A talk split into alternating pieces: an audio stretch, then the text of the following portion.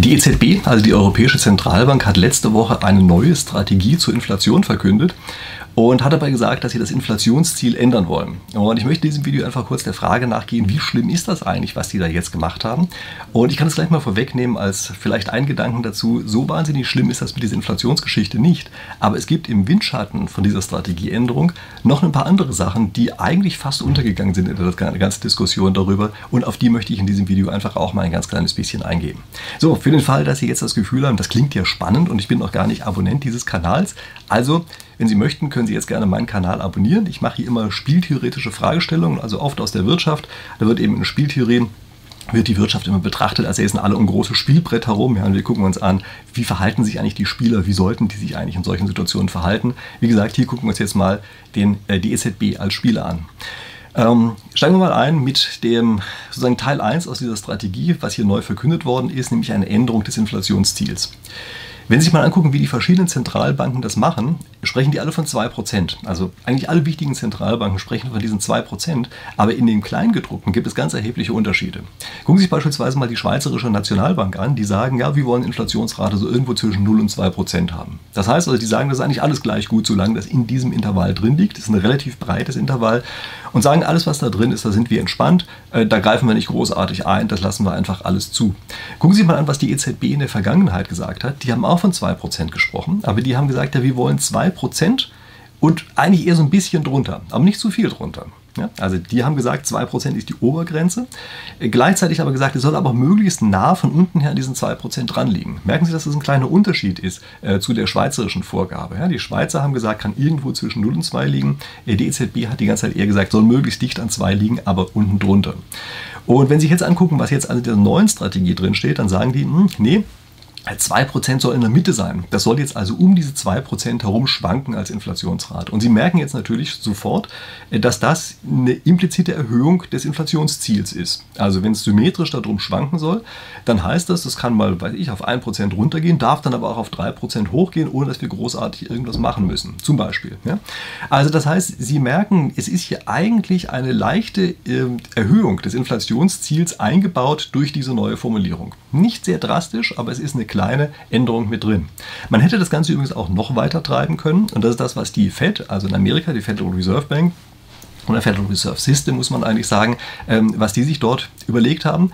Nämlich, die sagen, wir wollen 2% im Durchschnitt haben. Ja, Im Durchschnitt heißt, wenn das eine Zeit lang unter 2% lag, dann muss das danach nachgeholt werden. Also nicht, dass es nachgeholt werden kann, ja, bei der EZB heißt es jetzt nach dem neuen Ziel, es kann auch darüber schwanken, sondern bei der FED heißt es, es muss danach auch irgendwann drüber schwanken. Das heißt also, wenn es eine Zeit lang drunter lag, dann muss es zum Ausgleich danach eine Zeit lang drüber liegen. Merken Sie, dass deren Inflationsziel faktisch noch etwas höher ist als diese 2%, so wie sie jetzt eben neu von der EZB festgelegt worden sind. Das sind also ganz feine Unterschiede, die dahinter stehen, die am Ende doch eine ganze Menge ausmachen können und Sie können hier genau sehen, dass es sozusagen eine Ordnung gibt. Ja, die Schweizer sind da am striktesten, wir liegen jetzt sozusagen auf Platz 2. Ähm, der Dollar liegt dann sozusagen in der laxesten Variante, obwohl alle von 2% sprechen.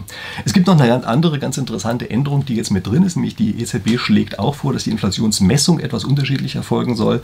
Ist eine neue Sache mit drin, nämlich dass auf einmal die Inflation in selbstgenutzten Immobilien ebenfalls mit einfließen soll in die Berechnung. Ich weiß nicht ganz genau, wie das im Detail umgesetzt werden soll. Es ist auch nur eine Empfehlung, also berechnen ja die Inflationsrate gar nicht selber machen die Statistiker. Das heißt, es ist eine Empfehlung, die sie dort erstmal geben, aber man kann eigentlich davon ausgehen, dass das übernommen wird.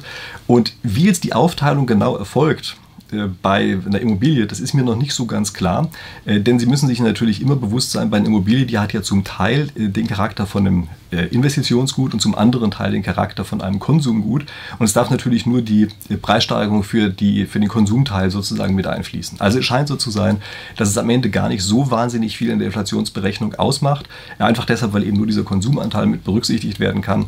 Aber wie auch immer, es geht auf jeden Fall in die richtige Richtung. Ja. Also würde ich sagen, das ist eine Änderung, die damit eingebaut wird, von der ich schon sagen würde, das geht auf jeden Fall in eine Richtung, die man auch so hätte machen sollen, damit eben die Inflation sozusagen fairer bewertet wird.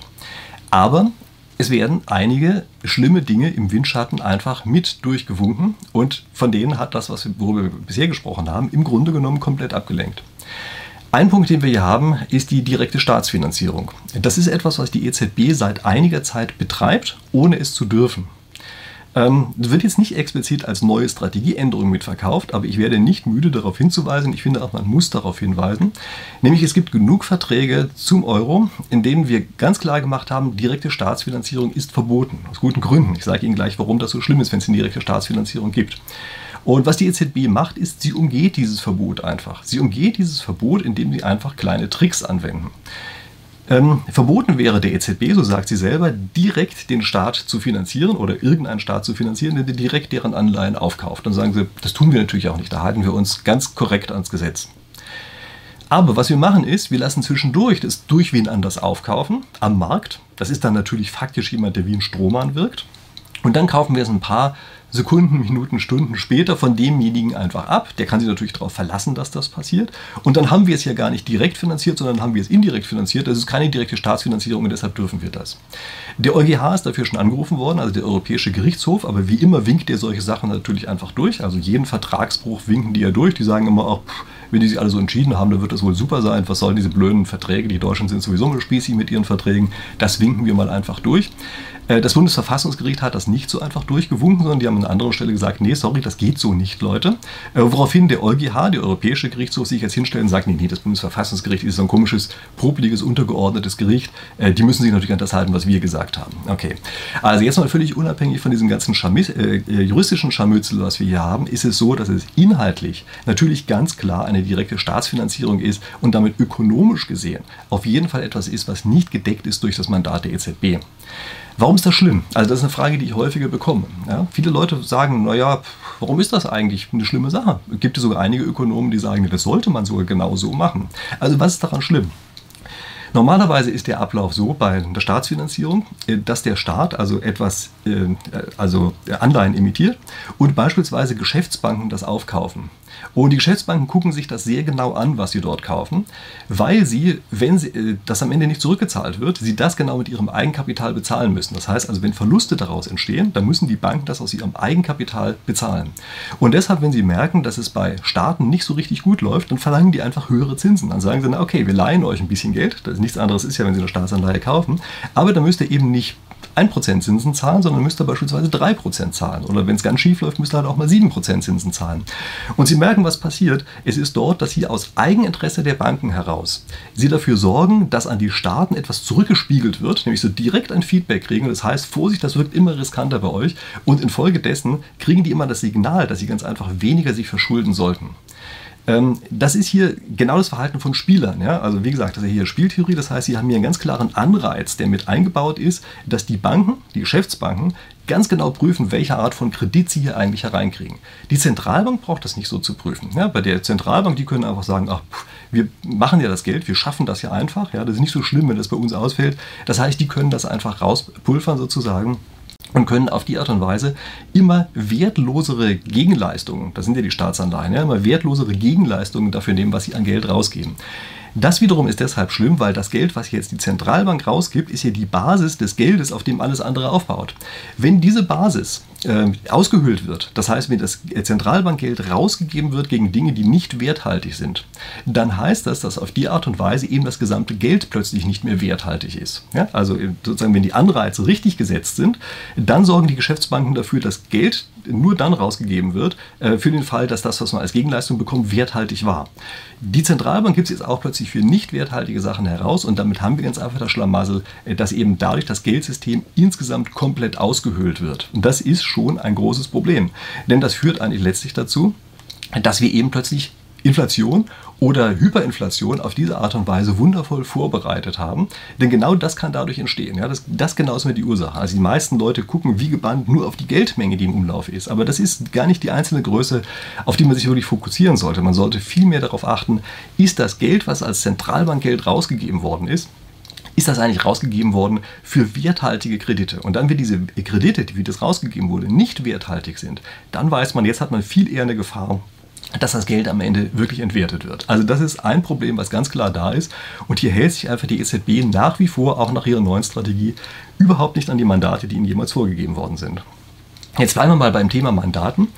Nämlich ein weiteres Prinzip, was der, bei der Zentralbank besteht, ist ja, dass sie komplett unabhängig ist.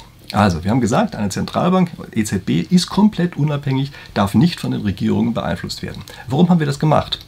Wir haben das deshalb gemacht, weil wir sie als eine Art Gegenspieler zur Regierung etabliert haben. Ja, als eine Art Gegenspieler, das muss man sich wirklich klar machen, dass das genau so geplant war. Und zwar, indem wir diesem Gegenspieler eine eindimensionale Zielfunktion vorgegeben haben. Wir haben gesagt, liebe Zentralbank, Du hast nur auf eine Größe zu gucken und das ist die Geldstabilität. Alles andere ist für dich unwichtig. Das sind politische Bereiche und diese politischen Bereiche bleiben im Bereich der Politik und du Zentralbank kümmerst dich bitte nur um diese eine Größe äh, der Geldstabilität.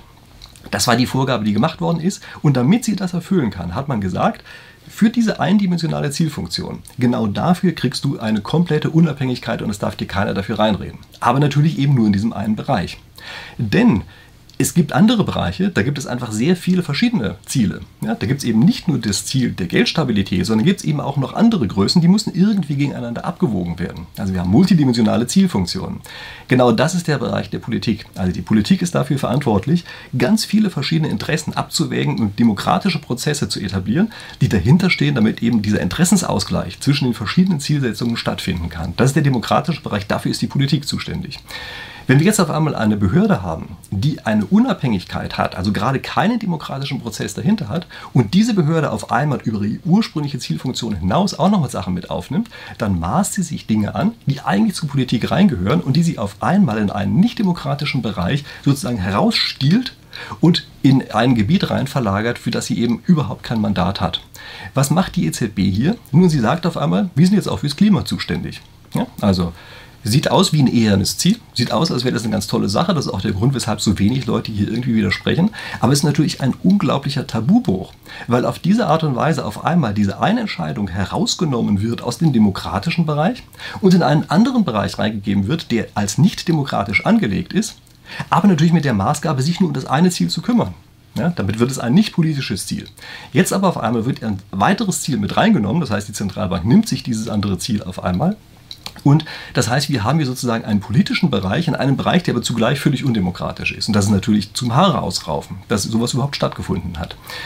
Äh, für den Fall, dass Sie sagen, naja, was soll die Zentralbank da schon großartig machen können? Nun, die Mittel, die sie hat, sind wahrscheinlich eher stärker als das, was die Politik in der Hand hat.